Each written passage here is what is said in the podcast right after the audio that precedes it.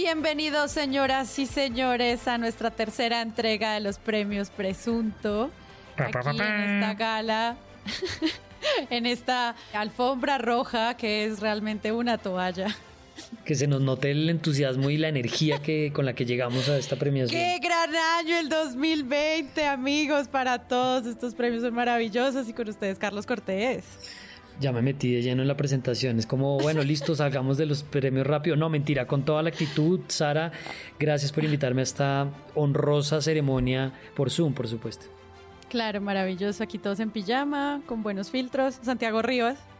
Hola, hola, buenas noches y ah, qué buena eh, velada la que nos espera hoy. Qué rico esta velada, deliciosa. Eh, los ánimos arriba, la vestimenta elegante, los trajes de gala, la gente, la gente feliz, la gente ebria. Aquí en esta gala de los presuntos. Invitamos a todas las personas que están escuchando esta entrega de premios que abran sus botellas y celebren esta noche junto a nosotros lo mejor y lo peor del presunto periodismo nacional.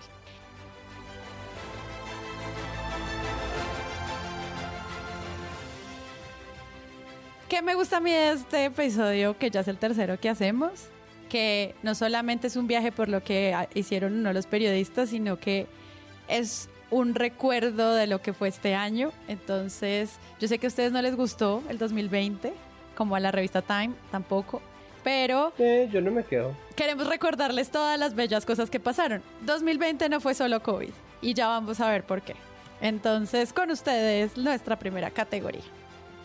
Nosotros empezamos siempre por las portadas. ¿Por qué? Porque lo hemos dicho muchas veces, cuando uno está en las compras, es lo primero que ves, lo que te deja un impreso, es lo que te recuerda una postura editorial de un medio. Entonces, con ustedes, peor portada en los premios Presunto 2020. Charlie, y los nominados son. Bueno, los nominados son, es una portada pues que en este momento acapara la renovada revista Semana. Voy a empezar por ahí. Tenemos Ajá. tres portadas de la revista Semana. La primera es, creo que la, la que fue debut de la nueva camada, de la nueva dirección de Biden 2020-2024. Uno diría que es un error de copy, un error ahí de texto, pero pues denota o que hubo un afán terrible o que ahí les falta un editor político. Biden 2020-2024, la primera portada. A mí me, me parece que hay que perdonarles que no hayan escrito Biden como lo hizo una portada del Heraldo. A mí esa no me parece tan grave, ¿saben? Es decir, a mí me parece que eh, eh, las campañas y los carteles de campaña de, de las mismas campañas en Estados Unidos tienen las fechas de los años de elección porque el periodo, salvo en este año, es que además se nota mucho por Trump, pero salvo en este año el periodo que ellos denominan lame duck, que es el periodo en donde ya hay presidente electo y el otro está es como terminando los retoques entre comillas a su administración, que en el caso de Trump pues son unos brochazos gigantescos, como que no se cuenta. Entonces Biden-Harris 2024 era el cartel de campaña, Trump-Pence 2024 ellos cuentan hasta el año de, elecciones. Es raro, porque es verdad que la fecha precisa es 21-25, pero eh, no sé, esa no me parece tan grave. Me parece que es importante hacer una solamente una anotación adicional y es no tendríamos tantas portadas de semana si hubiera más revistas en este país, pero como no hay más revistas en este país y hace ya 12 años acabaron la revista Cambio, pues entonces chupe de mana y pues ahora con los Gilinski chupe el doble. Sí, no es como que ay, se la tenemos montada, es que pues las opciones son limitadas. Bueno, sigamos. La siguiente portada es también de la revista Semana o sorpresa de octubre de este año. Habría que abrir un género nuevo sobre portadas sobre coronavirus.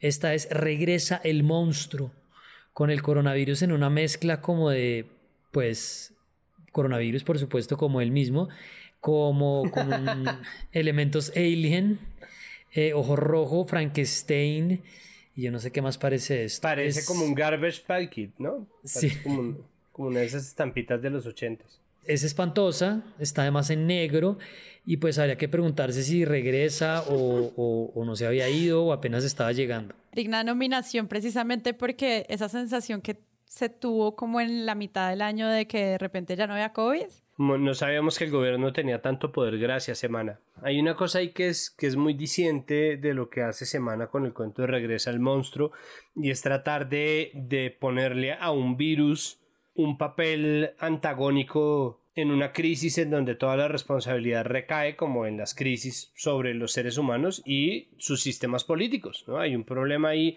y es que eh, tras meses, porque si eso fue en octubre y nosotros nos confinamos en marzo, pues ya llevábamos siete meses de, confinamiento, ¿no? Y eso se fue diluyendo en los confinamientos inteligentes, astutos, pragmáticos, sectorizados, señalizados, precisos, circunstanfláuticos al lugar. La discusión durante tanto tiempo se centró en la falsa dicotomía entre economía y salud, que correspondía inventarse una narrativa en donde un virus fuera el malo. Tal vez una portada floja por eso, porque es como seguir hablando de desastres naturales, ¿no? No hay ríos que se desborden solos ni causan tragedias por culpa de los ríos. Los ríos no tienen la culpa, ¿no? Lo que hay alrededor nuestro no tiene la culpa de las crisis que nos caen a nosotros, evitando darle responsabilidad a quienes en realidad la tienen por la crisis que generan las pandemias, los eh, desbordamientos de ríos, las avalanchas, etcétera, etcétera, etcétera, y convertirlo ahí en un monstruo, pues más allá de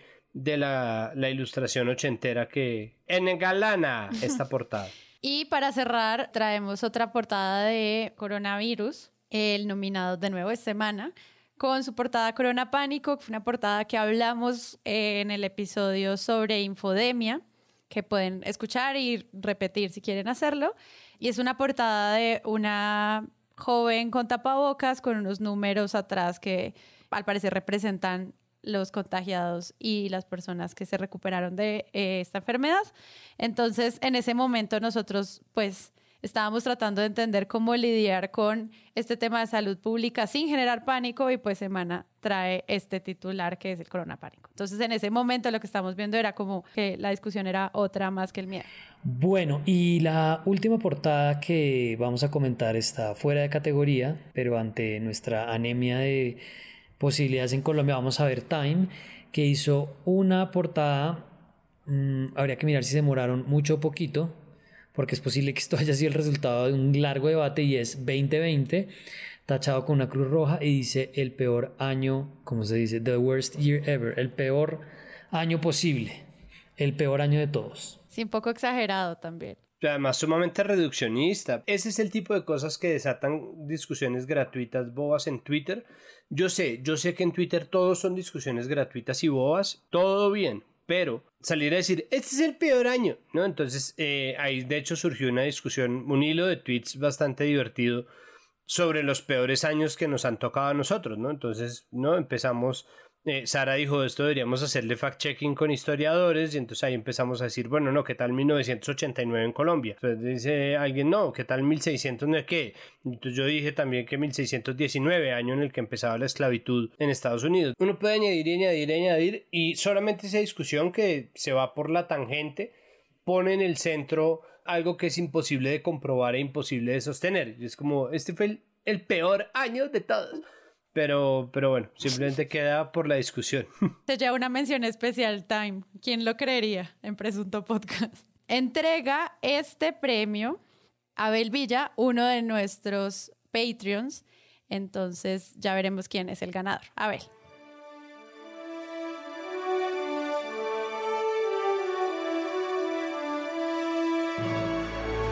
Hola, soy Abel Villa, soy Patreon desde hace seis meses y el premio a peor portada, y como no podía ser de otro modo, es para Semana, con Regresa el Monstruo, que refleja su gran crisis creativa de diseñadores gráficos que nos recuerda algún mal póster de una película de terror de los años 60.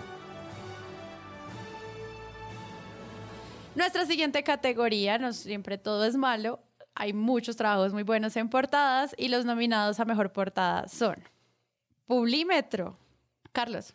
Bueno, Publímetro tiene tres portadas entre los finalistas. A mí me parece un amplio favorito para ganar esto. No quiero influir en la decisión del jurado, pero es un favorito muy favorito. Una cosa que creo que comentamos en algún episodio de Presunto es que Pulimetro y, la, y el trabajo que ha hecho Alejandro Pino ha sido valioso en cuanto a, pues, está produciendo un medio, una publicación para un público más general, pues que antes de la pandemia se repartía en las calles y que está tratando de combinar pues temas dirigidos a una audiencia más general, con temas de deporte, estilo de vida, y metió una línea decisiva y, consciente sobre, sobre conflicto, sobre líderes sociales y sobre derechos humanos. Y en esa medida hizo varias portadas sobre este tema, pero la que a mí más me gusta es la que voy a presentar en este momento y es el álbum del ñeñe, donde simplemente cogió el perfil de Instagram del ñeñe como portada para compartir las fotos, que dicho de paso también me parece que era la noticia que en realidad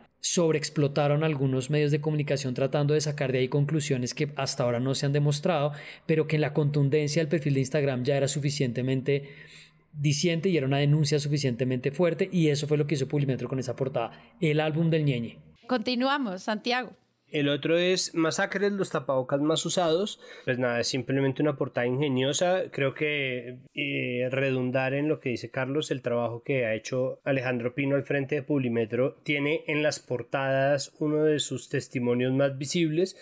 Y es porque se hace con dolor, son portadas muy sensibles a, la realidad nacional buscan estar constantemente a tono con lo que está pasando. Para hacer eh, una portada diaria tienen una buena dosis de diseño y además, incluso en los peores momentos, le meten ingenio, que es esto del masacre de los tapabocas más usados, pues es precisamente un juego que hacen entre la necesidad de usar tapabocas versus lo que está pasando y lo que estuvo pasando durante todo este año del recrudecimiento de las masacres. Ese me parece que es una gran portada. Sí, además que durante todos estos días de coronavirus salía una infografía del Ministerio de Salud donde decían cómo iban las cifras de COVID todos los días por departamento y te decían cuáles eran esas cifras que estaban atendiendo directamente desde el Ministerio de Salud y las Secretarías de Salud de cada departamento. Y Publimetro coge exactamente la misma gráfica del Estado para hablar de COVID y dice hablemos de masacres. O sea, son las mismas gráficas que vimos día a día del ministerio, simplemente la adaptan y le dicen, ok, si estamos hablando de cómo están matando gente, hablemos también de masacres y también por eso está puesto ese ingenio del que hablaba Santiago. Bueno, la tercera portada de Pulimetro es Feliz Día de los Derechos Humanos, con una foto de fondo de dos policías con un par de personas en el piso. Recordemos que estábamos en ese momento en septiembre atravesando lo que fue la barbaridad de la policía y la brutalidad que terminó en el asesinato de varias personas a manos de la policía. No tenemos idea cuántas armas se usaron. 070 algunas, sacó algunas cosas sobre ese tema, la silla vacía otras, pero hasta la fecha no tenemos ningún responsable, ningún reporte y ninguna conclusión. Y pues celebrando, entre comillas, el Día de los Derechos Humanos, pues Pulimetro pone esa foto. Y retomando una cosa que decía Rivas, hay un elemento importante en que la foto sea tan importante porque lo que mucha gente termina viendo de Pulimetro es eso, la portada. Y esta es una tercera nominada, yo creo que muy, muy, muy importante. La competencia de, de Publimetro se supone que es eh, ADN, ¿no? que es el otro periódico gratuito, en este caso eh, de la casa editorial El Tiempo eh, y me parece que hay una movida muy interesante de Publimetro y es cambiar de competencia, ¿no? Como que ellos están compitiendo y esto lo vamos a ver en la siguiente portada con El Espectador. Es decir, si uno mira ADN, ADN no se comporta en absoluto como Publimetro. Publimetro apunta a ser un periodismo de opinión, a pesar de que se entregue en las mismas esquinas, igualmente gratuito a los mismos taxis a la misma gente, eh, mientras que el periodismo de ADN es lo que uno podría enmarcar entre gigantescas comillas como periodismo popular, con todas sus altas y sus bajas. Son dos periódicos muy distintos y eso creo que también vale la pena decirlo antes de pasar a la siguiente portada que es del espectador. Ese mismo 10 de septiembre, el espectador publica una foto completamente oscura donde solo se ve una vela y se enumeran estas personas que fueron asesinados por la policía, como Alexander Fonseca, Julieta Ramírez, Freddy Alexander Maecha, Andrés Felipe Rodríguez, Germán Fuentes, Julián González, Javier Ordóñez. El espectador abre con eso, tiene una portada que soltó una vela y sus nombres, pues que también demuestra como la impotencia que también tenemos los periodistas frente a esto. O sea, ¿qué más puede hacer uno que mencionarlo? Entonces, esta portada también está nominada a Mejor Portada en los premios 2020. Y la mejor portada la entrega Andrea Martínez Gómez, otra de nuestros Patreons. Hola, soy Andrea, soy Patreon desde octubre de 2019. Y el ganador a la mejor portada es Pulímetro con su portada del 10 de septiembre titulada Feliz Día de los Derechos Humanos, acompañada de una fotografía que muestra a una persona tirada en el suelo, otra dándole auxilio, mientras en el fondo se ve a la policía con sus escudos y bolillos. Una portada que resume los peores momentos de violencia policial de este año justo el día en que se conmemora la aprobación de la Declaración de los Derechos Humanos. Para mí, Pulímetro es un medio agudo con sus portadas, que no tiene problema en hacer una declaración de principios y no juega a la presunta objetividad. Creo que los consumidores de este medio tenemos claro cuál es su línea editorial y esa siempre me ha parecido la forma más honesta de hacer periodismo. Continuamos en los premios Presunto y ahora con ustedes el peor editorial o la peor editorial, el peor editorial. Tenemos dos nominados en esta categoría. Entonces, el primero. Bueno, el primer editorial es de La República de 15 de octubre de 2020 que lo leería, lo voy a leer como lo leería mi amigo el burgués porque así es como uno lo lee, es como la imprudente y inoportuna minga política. La minga política que protesta en contra del gobierno nacional no solo es inoportuna, sino imprudente, primero por la recuperación económica y segundo porque hay una pandemia. Es eso que obviamente genera una indignación desde un sector del país porque, pues, por ejemplo, cuando le dictaron la medida de aseguramiento al expresidente Álvaro Uribe Vélez, pues la protesta fue en carros, en carros, en Medellín, en Bogotá, en Cali algunos casos, eh, pero pues si los indígenas se iban a manifestar y se iban a venir a Bogotá, pues no podían venirse en su carro, sino que tenía que ser pues como la hicieron. Denota un poco la desconexión también y la falta de lectura de, de que por supuesto la pandemia en un momento fue un, un argumento fuerte para evitar que ciertas cosas pasaran y mientras todos al comienzo comenzamos a navegarla, pues entendíamos que hubiera restricciones a las manifestaciones, al, movimiento de la gente, pero pues estamos hablando de octubre de este año. No, pues que fue un, pretexto para impedir que ciertas cosas pasaran, salvo el día sin IVA. Es decir, es que también el asunto es volver a cómo se vuelve la pandemia un comodín para que uno diga en las cosas según, según le funciona. Entonces, la pandemia, entonces encerrémonos, pero, pero la economía, ¿no? Pero, ¿cómo nos vamos a encerrar si eso es horrible, ¿no? Entonces, ¿qué dice Fenalco, no? Fenalco, ¿qué opina sobre esto? Fenalco, no, pero la Andy se pronuncia en contra de. Entonces, ¿cómo va a ser? Pero dejen que la gente tome sus decisiones y finalmente a todos nos va a dar. Si tuvimos toda la gama de argumentos pro inmunidad del rebaño, y después cuando la minga venía hacia Bogotá, pero en plena pandemia. Entonces. Qué imprudente e inoportuna. Esa materialización de ese falso debate y lo evidente que resulta que están usando la pandemia como no quisieron usarla antes o que ahora sí les preocupa, me parece que están obedeciendo a un falso debate. De nuevo, no están obligados a estar de acuerdo con la minga, no tienen que estar del lado de los pueblos, ojalá lo estuvieran, pero digo, no, no tienen que estar del lado de los pueblos indígenas, todo bien pero ese argumento tan flojo y tan manido que no le funcionó a nadie cuando se trataba de, tratar de parar un poco el flujo del comercio, darle una renta básica a la gente, de tantas discusiones que se dieron en torno a la relación entre salud y economía, me parece que pues eh, eh, redunda en lo flojo de esta columna, de este editorial, perdón. Y nuestro segundo nominado, Carlos. Semana Una Nueva Era. Fue la primera revista que hicieron después de que salió lo que quedaba del equipo de la redacción anterior, digamos cuando se completó la toma. Creo que es un editorial que merece estar nominado por al menos un par de razones. La primera es que Semana no escribe editoriales, entonces era pues por lo menos una expectativa que ellos dijeran algo y en particular cuál iba a ser la explicación y un poco la interlocución con la audiencia. Y dos, pues porque se pensaba, o yo al menos pensé que iba a venir con unas decisiones un poco más, más claras de para dónde iban. Entonces, la portada es espantosa, no la tenemos ahí porque no es la categoría, pero es solamente como el texto. Y el degradé azulito.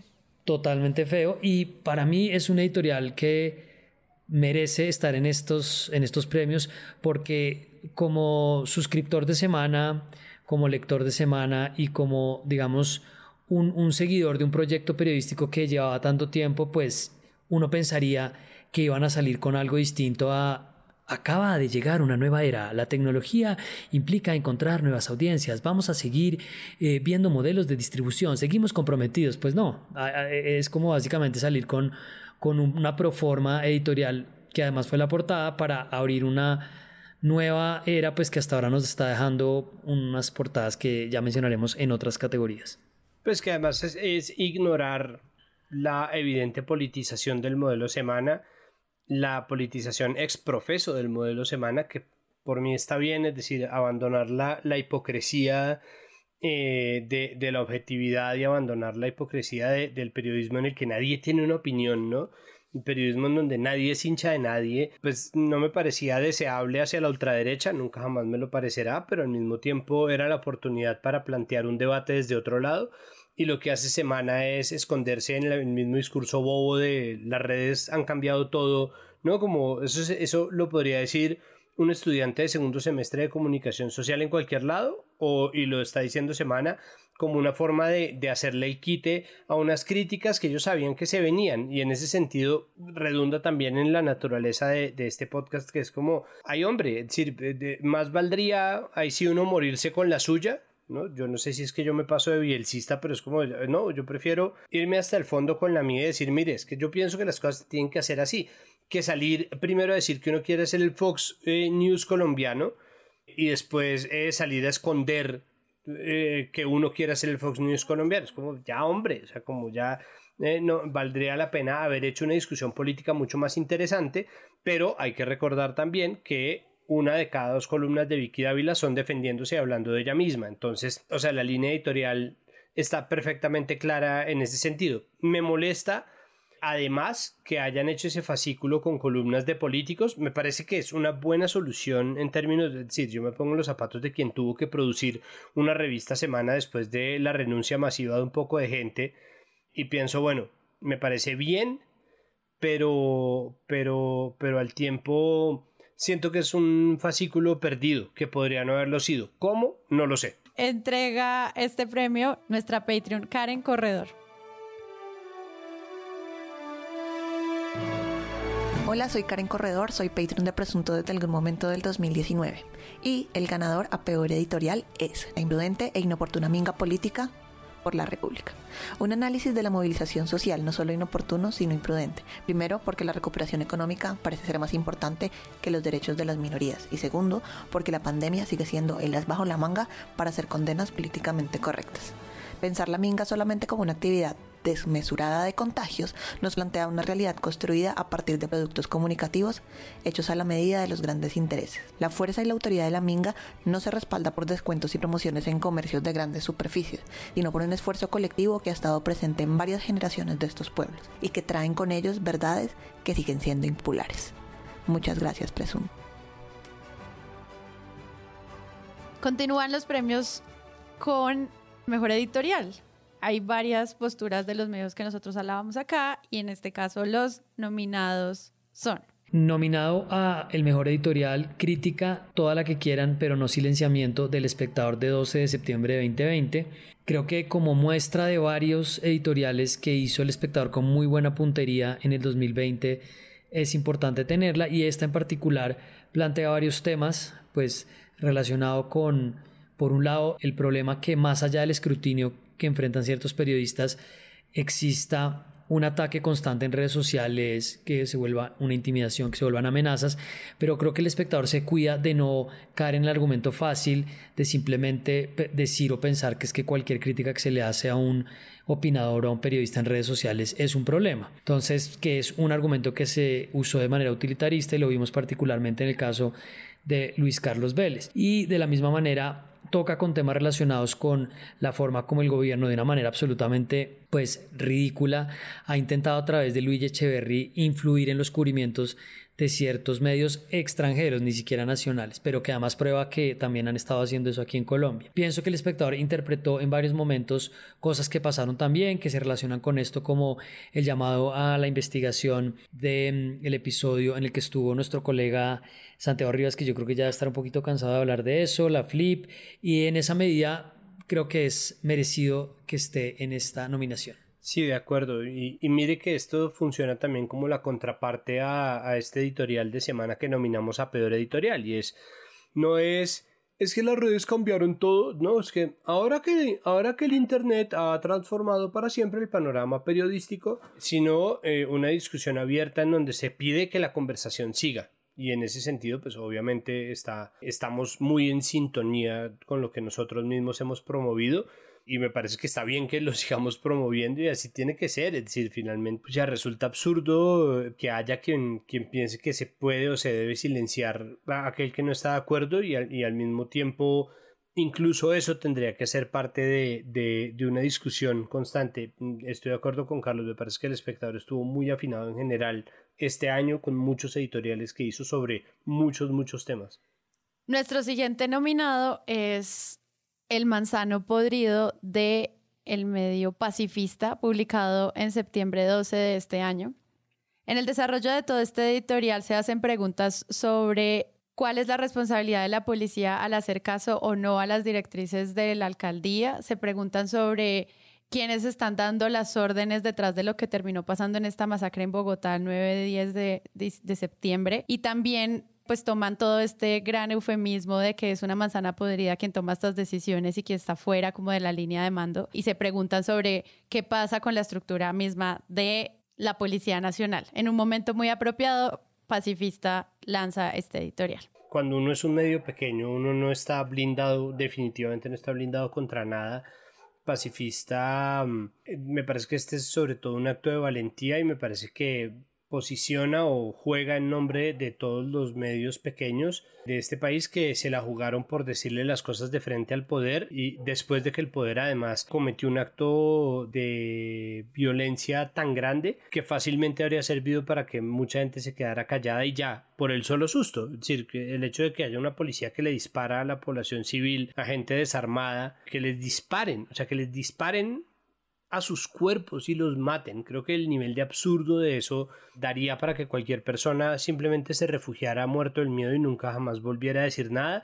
Se entendería, no, no, se celebraría, pero se entendería perfectamente. Y en este caso, creo que lo que hace pacifista pues es, es plantarle cara a un problema y decir algo que, que, muchos medios, por estar entrevistando y teniendo como fuente principal al ministro de Defensa, a los altos mandos de la policía, a los altos mandos del ejército, no dicen. Y es que las manzanas podridas ya no son un argumento, o sea, ya no existe. Ese, ese argumento, esa narrativa ya no existe o no debería. Felicitaciones a los nominados. Entrega el premio a Mejor Editorial el director de la Flip, Jonathan Bock. Sara, el premio para el mejor editorial del año va para tarán, tarán, tarán, tarán, El Espectador, por un editorial que titularon crítica toda la que quieran, pero no silenciamiento, del 12 de septiembre de este año. Y lo quiero destacar porque me parece que le apunta muy bien a tres asuntos que son muy relevantes, sobre todo en medio de como un llamado para respaldar el ejercicio de libertad de expresión. Y tiene que ver con todo lo que está ocurriendo pues en medio de esta polarización y de ataques van y vienen contra periodistas, contra medios, contra opinadores. Y finalmente lo que queda en el fondo y lo que señala la editorial es pues que tenemos esa obsesión de querer anular a quien piensa diferente y a quien está criticándonos, ¿no? Entonces solamente es la opción de silenciarlos o pues anularlos de alguna manera. Y eso es sumamente peligroso y ese es el sentido en el que sale la voz del espectador a reclamar mayor tolerancia y mayor sentido de autocrítica también frente a cómo reaccionamos ante las posturas que no nos gustan, ¿no? Y por eso insiste en que no debe haber silenciamiento. Y no se trata solamente de un saludo a la bandera eh, y que no debe haber esa solidaridad del gremio, sino que pues lo que llama es que tenemos que ser más tolerantes y que por supuesto los periodistas tienen que estar expuestos al escrutinio ciudadano porque además pues ese es el propósito final del periodista es cumplir un servicio público y se deben a los ciudadanos y a nadie más. Pero pues que no se puede tampoco llegar a ese punto en el que se critica solamente a quienes opinan de una manera diferente, ¿no? Creo que eso es lo que hace pues también como alusión a la defensa que hace el editorial y además pues por supuesto también no solamente se limita a los periodistas del periódico que fueron víctimas de esos eh, ataques, sino en general pues a todos los que fueron, también de orillas ideológicas distintas a las del espectador. Entonces creo que sí es un mensaje importante en ese sentido y además porque finalmente menciona un hecho que es muy importante y que fue la carta que mandó Luigi Echeverry, el gerente de la campaña del presidente Duque y alguien con mucho peso dentro de Palacio, que le envió al periódico El País de España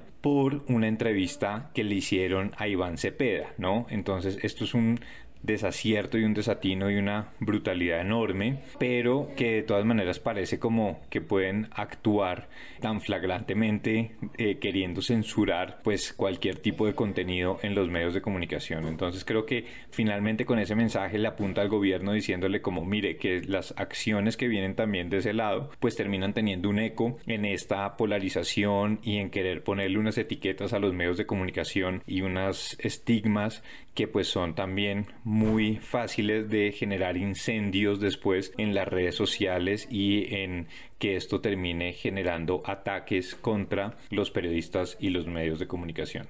Bueno, llega la categoría con más nominados porque es la más emocionante, la que más nos llenó espacios de discusión durante todo este año en Presunto Podcast. Eh, quiero Porque es una de las prácticas más comunes en los medios después del amigo secreto. A, a nuestros seguidores, por fin llegó mejor lavada de cara a los premios Presunto. Y esto nos va a tomar un poco de tiempo porque son demasiadas lavadas de cara. Bueno, yo empiezo presentando dos así en bloque. El tiempo. ¿Quién era el hombre que murió luego de que policía se le sentó encima? Recordemos, esta fue la muerte de George Floyd, quien murió a manos de la policía por un caso de brutalidad policial. Lo asfixió un policía. El siguiente, atención, primeras imágenes de soldados que deshonraron al ejército violando a niña en Vera. Entonces creo que esta es básicamente la categoría del presunto eufemismo obvio. Bueno, yo dejaría esas dos ahí. O sea, lo más grave del de la FM es que deshonran al ejército, como esa expresión de valor por la institución sobre pues este crimen tan terrible que cometieron estos hombres y mm, lo grave del tiempo es cuando mencionan que era un afroamericano sospechoso de cometer un delito de falsificación. Antes de mencionar qué fue lo que le hizo la policía, pues lo que hacen es reforzar la idea de que era una persona criminal y que por tanto merecía lo que le pasó. Santiago. Las dos siguientes nominaciones tienen que ver con mm, un desvío del foco la primera es del tiempo, que enfoca la historia de Marta Lucía Ramírez y su hermano, o mejor dicho, la fianza que pagó para sacar a su hermano de la cárcel por narcotráfico, como un drama familiar, que fue la narrativa que quiso vender el gobierno, en el caso del tiempo, con éxito. Y es, ¿qué tan doloroso ha sido llevar todos estos años oculto este secreto? La vicepresidenta Marta Lucía Ramírez habló con Marisabel Rueda sobre el, sobre el drama familiar por el caso de su hermano. Lea aquí la entrevista completa. Entonces es el drama, aparece, por ejemplo, las tragedias que significan dolor o vergüenza familiar, uno no las está divulgando por todas partes. Creo que ahí estamos olvidando algo básico que es, eres figura pública. Pues digo, Sí, sí, sí. Solo, solo por, digo. Y el otro es post la medida de aseguramiento impuesta a Álvaro Uribe. Eh, aparece este cuento de la gente que se ganó eh, la lotería con el número de, de preso del expresidente que fue Hombre, era una nota de color, pero al mismo tiempo se utilizó para desviar la conversación. Es decir, por, por un lado, mucha gente utilizó ese número como el número simbólico de los que odian a Álvaro Uribe, entonces no quieren verlo nunca más y bla, bla, bla. O está la gente que ama tanto a Uribe que se hizo el número del chance con él, o hay gente que lo odia tanto que se hizo el número del chance con él. Pero esas son cosas que para notas de color sirven y el espectador saca Uribe de la suerte, cayó la lotería con el número de preso del expresidente. Y es como, ay, hombre. Que en esta discusión sobre alguien que está apresado haya un hashtag sobre Uribe de la suerte, pues es parte también de una narrativa de validación del personaje, obviamente. Sí, total, y, y, como que, como que de verdad se pierde el hilo, se pierde perfectamente el punto de lo que se estaba hablando. Es como, pero no, ya, estamos en otra cosa. Nuestro siguiente nominado también, toda esta narrativa que vendió el gobierno sobre la lucha de Marta Lucía Ramírez, en este caso de su hermano, y como todo el trabajo que ella ha hecho por el país, etcétera, y como los medios le compran eso, pues Semana TV, Semana Noticias, titulan Marta Lucía Ramírez habla del caso de su hermano Bernardo Ramírez y uno de los periodistas en un punto dice... Con esa declaración eh, se deduce que va a continuar en el cargo de la vicepresidencia de la República, porque también ha manifestado que tiene el poder moral por esa tragedia familiar por la que tuvo que pasar hace 18 años con esa condena que sufrió su hermano. Estamos hablando de Bernardo Ramírez a cuatro años y medio de prisión hace 18 años. Eso le da pues... Eh, ese poder moral para decir que va a luchar en contra del narcotráfico, que seguirá adelantando precisamente las funciones para mm, diseñar. Ay, qué bueno. Continuamos con nuestras lavadas de cara. Siguiendo con nuestro cliente habitual de semana, encontramos una entrevista a la esposa Álvaro Uribe Vélez, Lina Moreno, del género Se destapó. Se destapó, no se guardó nada. Pero pues que básicamente rompió su silencio para defender a su esposo de una manera previsible, que también es como una historia que ha alimentado el periodismo durante mucho tiempo y es que Lina, Lina Moreno de Uribe es como la conciencia de Uribe, que es una mujer que está más aterrizada, que no es tan ambiciosa con el poder, que tiene un elemento distinto. Siempre nos han vendido esa historia y aquí vuelve, pero básicamente para defenderlo, pues como hace toda su familia, porque pues tenemos a toda la familia de Uribe en medios defendiéndolo. Y la siguiente semana que dejo presentada también es de la entrevista a Iván Duque Márquez, que pues apareció como portada en la revista impresa, pero también se hizo en video y es con una cita de él que dice, la extrema derecha nunca me perdonó que le gané. Y pues recordemos que además el presentador y practicante Iván Duque está pues hablando siempre en su programa, pero en estos últimos días empezó a hablar con medios y Semana fue el primer medio con el que habló. Después de una entrevista también con Blue Radio y otras, y esto fue lo que nos entregaron con una entrevista donde, simplemente para ponerles un par de ejemplos, no le preguntan por, por los asesinatos de líderes sociales, no le preguntan por el, el tema del glifosato y pues los cuestionamientos que existen, no le preguntan por los abusos policiales y los casos de, ejecuciones extrajudiciales, no le preguntan por la intervención que hace, hizo el Centro Democrático y miembros del partido en la, en la elección gringa, sino que entonces termina siendo que básicamente a él la, la extrema derecha no lo quiere porque le ganó cuando pues Iván Duque ha implementado en su agenda varias de las iniciativas de la extrema derecha. No diría que toda su agenda está armada alrededor de eso, pero sí es básicamente un representante de la extrema derecha en la Casa de Nariño.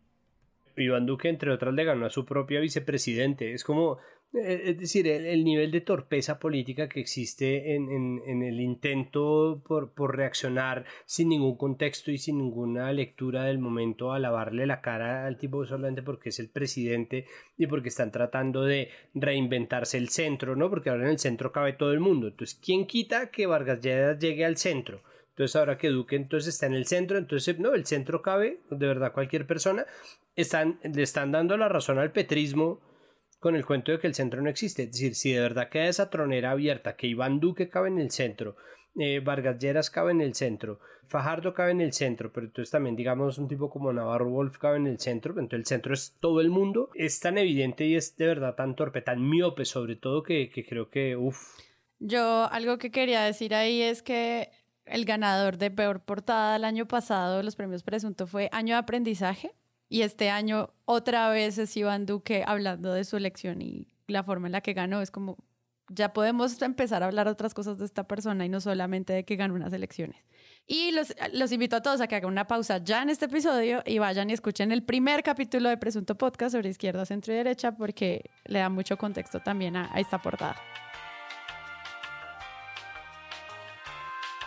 Y ya que volvieron de escuchar, ya que acaban de regresar de escucharle el episodio y tienen todos los datos, continúan los, eh, los nominados. Santi. Bueno, esta, esto que viene es eh, el artículo utilizando como fuente Iván Duque para explicar el préstamo que el gobierno de Iván Duque le iba a hacer a Bianca. De nuevo, cuando los medios deciden no hacer preguntas, sino tener las respuestas, Eh, no, cuando, cuando parten de la respuesta pues, es muy difícil. Y uno tiene que saber quién es fuente. Es decir, así como la familia de Uribe no es fuente para defender a Uribe, pues Iván Duque no es fuente para defender las medidas de su gobierno si no existe un contrapeso, si no existe un periodista que le haga, pero no, no, toca llamar a alguien que esté en desacuerdo con Duque, ese no es el punto, pero el periodista sí debe tomar ese lugar y hacer las preguntas y, y contrapreguntas eh, correspondientes, pero no, es decir, ante la pregunta de si pueden darse créditos a otras aerolíneas, respondió, por supuesto que sí, porque se está buscando respaldar la continuidad del sistema aéreo nacional, que también es fundamental para la seguridad aérea, para la conectividad del turismo y para otros propósitos. Hay pana, o sea, como esas defensas tan peregrinas, pues solamente pueden configurar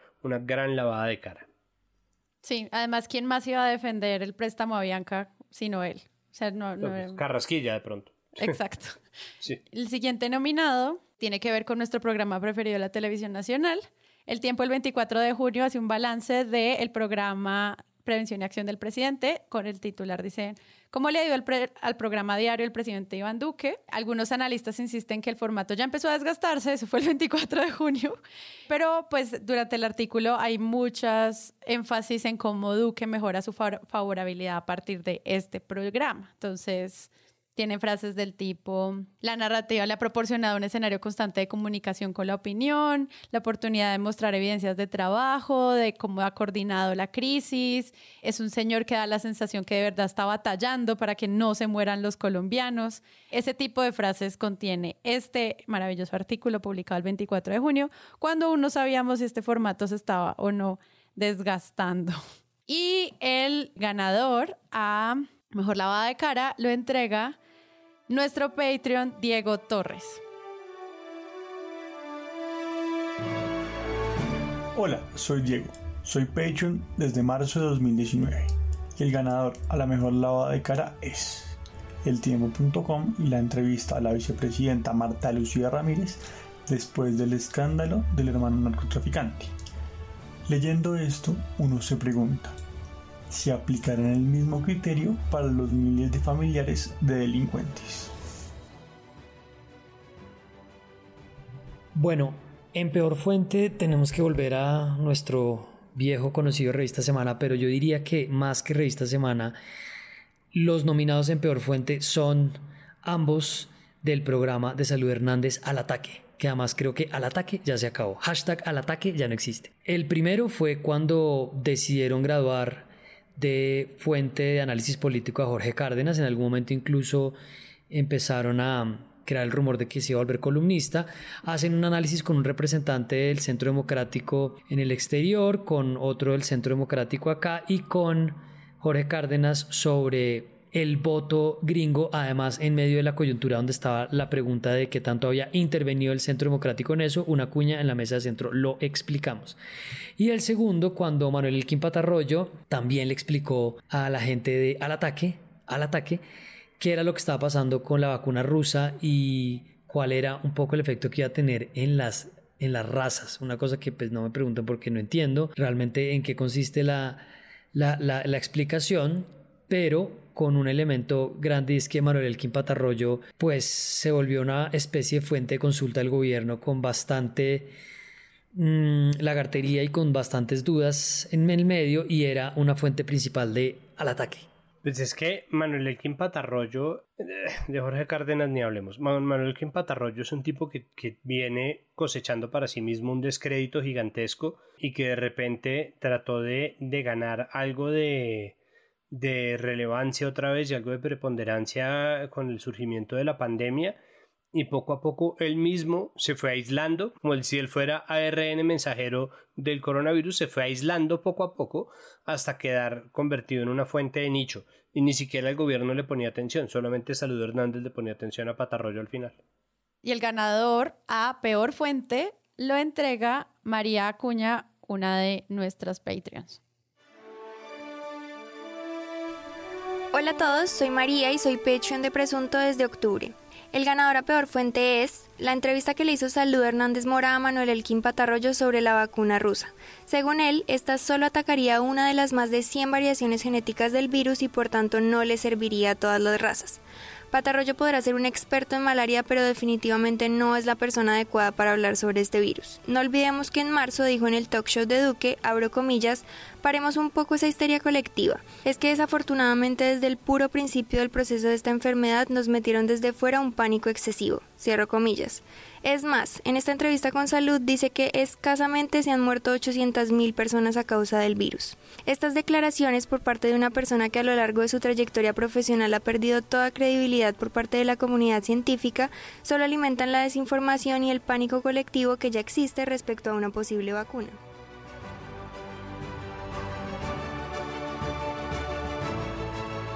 Bueno, hablemos de las entrevistas, las mejores entrevistas y las peores entrevistas. Y los nominados a Mejor Entrevista son... La primera es de Noticias Caracol en Caracol Televisión. ¿Por qué no se les imputó acceso carnal violento a los soldados que violaron a una niña en Vera? Esta entrevista la hace Juan Roberto Vargas a Carmen Torres, directora de Seguridad Ciudadana de la Fiscalía General.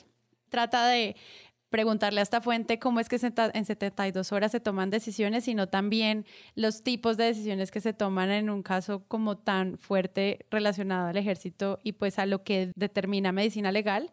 Entonces, maneja muy bien la entrevista con esta fuente y sobre todo ayuda a entender el contexto bajo el cual no se les imputa a ellos los cargos de, violación, sino que se trata de otro tipo de, pues, de acercamiento a este delito. Y también, pues al final uno termina viendo como de manera muy responsable hablan de la víctima. Entonces creo que por eso nominamos hoy a eh, Noticias Caracol.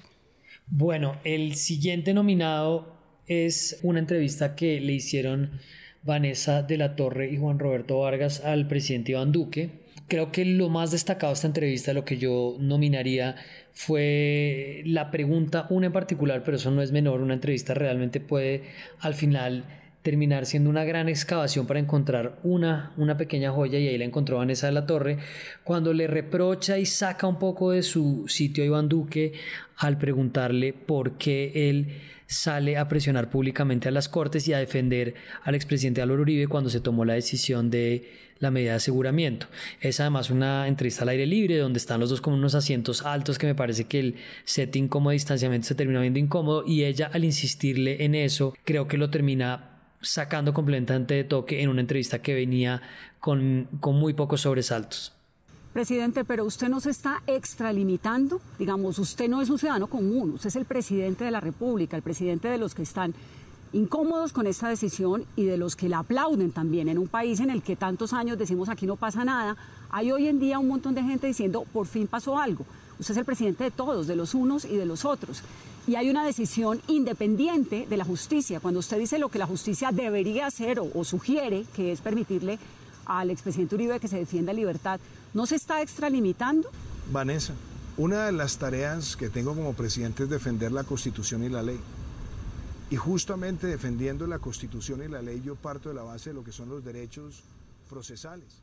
Primero, esto no es... Y Santi. Pues sí, es que Vanessa de la Torre estuvo como uno de los personajes sobresalientes, fue eh, es, es, constante que los periodistas sean tendencia en Twitter Colombia, pero en el caso de Vanessa de la Torre eh, normalmente fue por entrevistas que sacudían y que movían opinión. Eh, no temió hacer las preguntas correctas, yo no sé si eso tiene que ver algo con su salida de Caracol o no, pero obviamente se especuló incluso con eso porque ahora Vanessa de la Torre ya no está en Caracol Televisión, ahora está en Caracol Radio, que son dos empresas completamente distintas, y en estas pues y eso se supone pues la gente lucubra y dice que eh, fue precisamente por estas entrevistas muy directas y muy fronteras que le hizo en este caso a el subdirector de la policía Gustavo Moreno. Después de la masacre de Bogotá del 9 y 10 de septiembre, de, pues, de estos asesinatos cometidos por policías de manera aleve y, y casi que sistemática, pues se para y le dice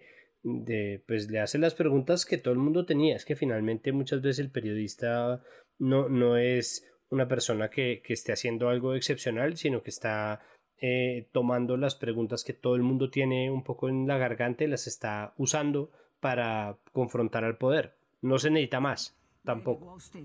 Le agradecemos. Dígame una cosa, para la Policía Nacional... Vanessa. Lo que ocurrió, general, es un asesinato. Son muy graves. ¿Qué saben ustedes del procedimiento? Nosotros aquí en Noticias Caracol tenemos, general, la minuta de la policía Y llama muchísimo la atención que en esa minuta en ninguna parte aparece lo que hemos visto en el video, que es el abuso de la policía ante un hombre ya indefenso, tirado en el piso, rogando que lo soltaran.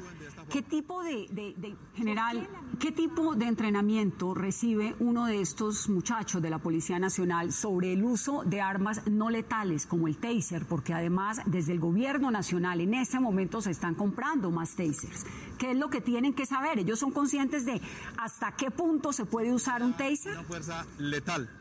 O sea, ningún policía en Colombia hoy por hoy tiene ninguna excusa para actuar de manera contraria a lo que dice la ley los protocolos y los reglamentos. Y entonces, ¿por qué esos dos policías hicieron lo que todos estamos viendo? Si se supone que están tan entrenados. preparando muy bien los hombres y mujeres en esos temas. Claro, pero es que eso es lo que tienen que hacer. Lo anormal es lo que ocurrió en la madrugada de hoy. Digamos, la, noticia no es lo que hace la policía correcta, porque eso es lo que tiene que hacer. Para eso está la policía. Lo anormal es lo que ocurrió y es inaceptable. Quiero tal vez terminar esta. Hola, soy Sebastián Rojas, soy Patreon de Presunto Podcast desde julio de este año, del 2020, y el ganador a mejor entrevista es Vanessa de la Torre de Noticias Caracol por la entrevista que le hizo a Gustavo Moreno, subdirector de la Policía Nacional, después del asesinato de Javier Ordóñez. Hay dos cosas que hacen que esta entrevista sea una entrevista particularmente buena. En primer lugar, a través de sus preguntas, reiterando siempre los mismos puntos, Vanessa La Torre logra poner en evidencia al subdirector de la Policía Nacional, básicamente demostrando que el subdirector está dando respuestas esquivas, no está respondiéndole a Vanessa La Torre. En segundo lugar, y tal vez para mí un poco más importante, Vanessa La Torre logra dar un contexto mucho más profundo de cómo opera la Policía Nacional, mostrando no solamente las prácticas de entrenamiento, sino también a través de su mención de la minuta y otras cosas, cómo la policía maneja la información para que muchos de sus abusos no puedan ser descubiertos por un investigador o por un periodista. Bueno, en peor entrevista me lanzo yo con el primer nominado que es también reciente, está calientica de las últimas semanas de noviembre. Tomás se lanzará es una entrevista que sale en la portada de la revista Semana en el mismo fin de semana en que el huracán Iota había acabado con Providencia.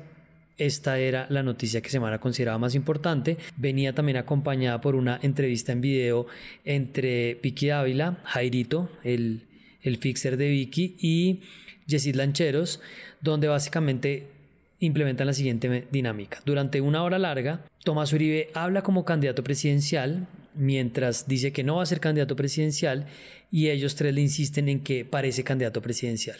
Es un hecho pues que ya está metido en la conversación, está empezando a opinar de todo y esta entrevista es una cocinada de una candidatura bastante clara y por eso es una gran favorita para llevarse esta categoría. Y continúa nuestros nominados a peor entrevista. Es Juanita León, directora de La Silla Vacía, que el 11 de junio pues lanza una entrevista con el expresidente Álvaro Uribe Vélez. ¿Qué tal mi poder? mi em, poder tan grande que no pude, no pude influir para que no estuviera nominada. Esta entrevista es muy larga. Ella básicamente hace como tres preguntas nada más, a pesar de que antes le pone unas reglas muy claras de no vamos a caer esto en un monólogo finalmente. La puesta en escena, la forma en la que se lleva a cabo y la manera en la que eh, Uribe siempre ha tratado como a pues sus entrevistas, pues hace que esta entrevista pues al final deje muy, mal parada a la silla vacía, en términos también de control de cómo se lleva a cabo eh, este discurso. Eh, nosotros, pues, bueno, yo he dicho hasta el cansancio que las entrevistas no se ganan, ¿no? que es una bobada, y creo que eh, le pasó a muchos medios que, que, ante el reto que se les ponía constantemente de, ah, claro, es que no son capaces de decirle a Uribe nada, entonces dijeron, ah, pues sí se lo diremos y en su cara. Y creo que cuando uno entra con esa actitud, así uno sea Juanita León y así el entrevistado sea Uribe y no Petro, porque cuando hablábamos de ganar las entrevistas normalmente era Petro el entrevistado, eh, tratar de ganarle una entrevista a Uribe pues es una bobada, porque valdría la pena preguntar y esperar a ver qué responde, pero también valdría la pena contrapreguntar, es decir, es, muy difícil, pero se hizo tanta ceremonia, tanta previa, tanto, ¿no? Eh, si le preguntamos, no le preguntamos, no, Juanita, por favor, pregunte lo que quiera, no, o sea, es decir, tanta, tanta ceremonia para que al final la entrevista fuera efectivamente un monólogo de Uribe, me parece que es flojo, o sea, muy flojo, muy flojo y por la expectativa que se generó y por la posición que se supone que tiene la silla vacía, peor de flojo. Tenemos una mención especial para Noticias Caracol.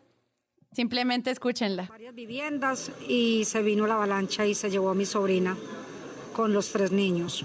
Y las otras niñas pequeñas y mi madre y mi cuñada vieron cuando la avalancha los llevó. Y vos tenés toda la actitud de seguir viviendo aún ante esa dificultad, ¿cierto? Ah, toca seguir adelante. Muchas gracias, Erika Zapata, Noticias Caracol. Bueno, después de la de Erika Zapata viene la pregunta de todas las preguntas. Me parece que, o sea, independientemente si gana o no gana esta entrevista, eh, el solo hecho de que Vicky Dávila haya preguntado esto ya da para nominarla por siempre y darle una medalla y llevarla además a que, que vaya a la NASA. Es decir, es, muy importante. ¿Por qué? Porque es una pregunta que ni siquiera el mismísimo Nolan podría pensarse para una de sus epopeyas espaciales, ¿no? La pregunta en donde Álvaro Gómez, que fue asesinado por no se sabe quién, pero las FARC están diciendo que fueron ellos y cada vez más parece que aportan las pruebas y los testimonios y todo, todo, todo para que eso sea verdad, se enfrentan a la incredulidad de la familia del muerto. Pero entonces Vicky Ávila le pregunta al hijo de Álvaro Gómez qué le diría su papá asesinado si pudiera estar aquí y oyera que su asesinato fue responsabilidad de las FARC. Es como su papá. Ay, gracias. Interstellar, tiene un giro tan, tan enrevesado en su trama. Le voy a hacer una pregunta un poco tonta, pero, pero tengo esa curiosidad. ¿Usted qué cree que diría su padre si hoy usted pudiera tener una conversación y contarle, papá, dicen que a usted lo mataron las FARC? ¿Qué diría Álvaro Gómez, usted que lo conoció perfectamente? No sé qué diría, y me agarra, me agarra mal parado porque es una pregunta hipotética muy difícil de contestar por, por, alguien que está en este momento muerto. Eh, y el ganador a la peor entrevista lo entrega uno de nuestros Patreons, Felipe Useche.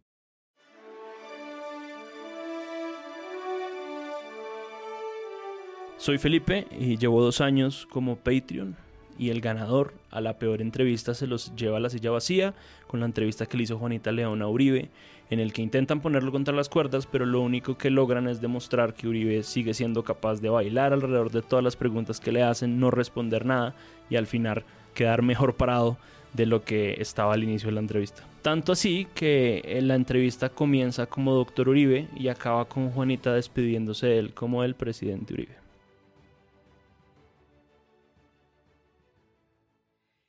Premio y responsabilidad del año. O sea, todo el mal periodismo siempre es muy responsable frente a los debates democráticos constantemente, pero en este caso traemos dos que creemos que en serio rompen con eh, los estándares de irresponsabilidad. Entonces, los primeros nominados son... Bueno, básicamente dentro de el mismo problema del periodismo en tiempos de pandemia, cuando se registraron una de las masacres de este año, en particular en Samaniego. Un hilo que empezaron a alimentar algunos medios, eh, lo hizo en algún momento una noticia en Caracol, lo hizo también el diario La Opinión, se, se quería básicamente decir pues que ellos habían sido asesinados pues porque habían, habían irrespetado el aislamiento o la cuarentena que, estaba rigiendo. Y pues es, es por supuesto un, un, desarrollo no, no directo, pero tiene que ver con el argumento, algo estarían haciendo. Es que como no, se reunieron en plena pandemia y pues les pasó eso, que es de entrada hacerle un enmarcado a una noticia de estas tan dramática que unos jóvenes estaban básicamente reunidos con unos amigos, además al aire libre, y resultaron asesinados por unos por unos, por unos paramilitares, un grupo armado que simplemente entró y empezó a disparar. Entonces, ese enmarcado esa noticia, totalmente descuidado, totalmente estigmatizante, pues es una gran irresponsabilidad que vimos en dos presentaciones, en una noticia en Caracol y en La Opinión de Cúcuta. Y, que nos sirva para, para pensar en cómo se hace periodismo en torno a las víctimas. Ni siquiera la gente culpable merece morir. Aquí no hay pena de muerte, no existen ejecuciones, no, nosotros no vivimos en el mundo de George Dredd como para pretender justificar o hablar desde el, desde el victimario. Los zapatos del victimario no son zapatos en los que uno tenga que ponerse. Y ese es un error que se comete tan a menudo en Colombia que se vuelve verdaderamente aberrante. Recordar que cuando se murió Javier Ordóñez empezaron a, preguntarse por quién era ese tipo en realidad y se alcanzó a formar un debate que incluía personas naturales, medios, periodistas, todo, sobre si se trataba realmente de un abogado, si era un taxista que estaba estudiando derecho, si era de verdad un ingeniero o si era simplemente un tipo que no había logrado terminar carreras, si aportaba, si no aportaba, si producía, si no producía. Man, incluso si están violando el, el aislamiento, nadie tenía por qué ir a matarlos, punto. Y nuestro segundo nominado responsabilidad del año, semana con la Minga está infiltrada por el ELN y las disidencias de las FARC y también, pues como todo este cubrimiento también de la protesta social infiltrada por el ELN y las disidencias de las FARC.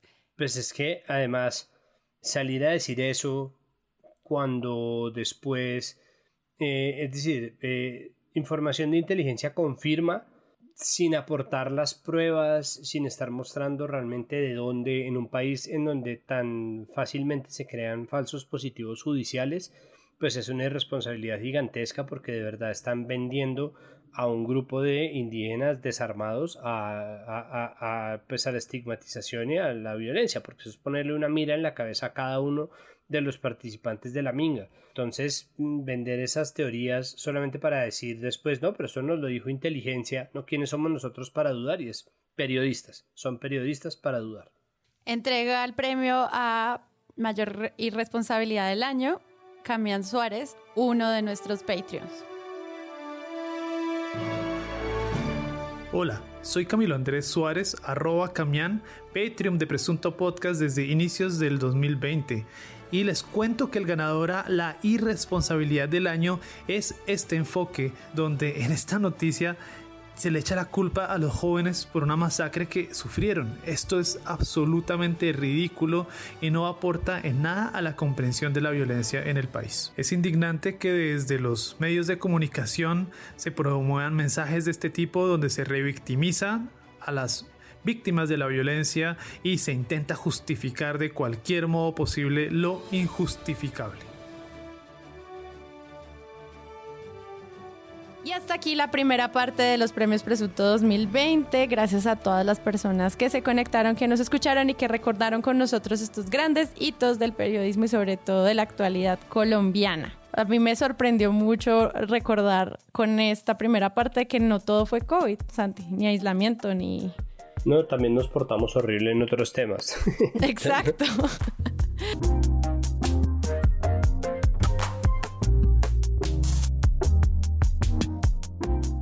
Presunto Podcast es un proyecto de Sara Trejos, Santiago Rivas, María Paula Martínez, Carlos Cortés, Jonathan Bock y cuenta con el apoyo de la preproducción y postproducción del Loro Podcast.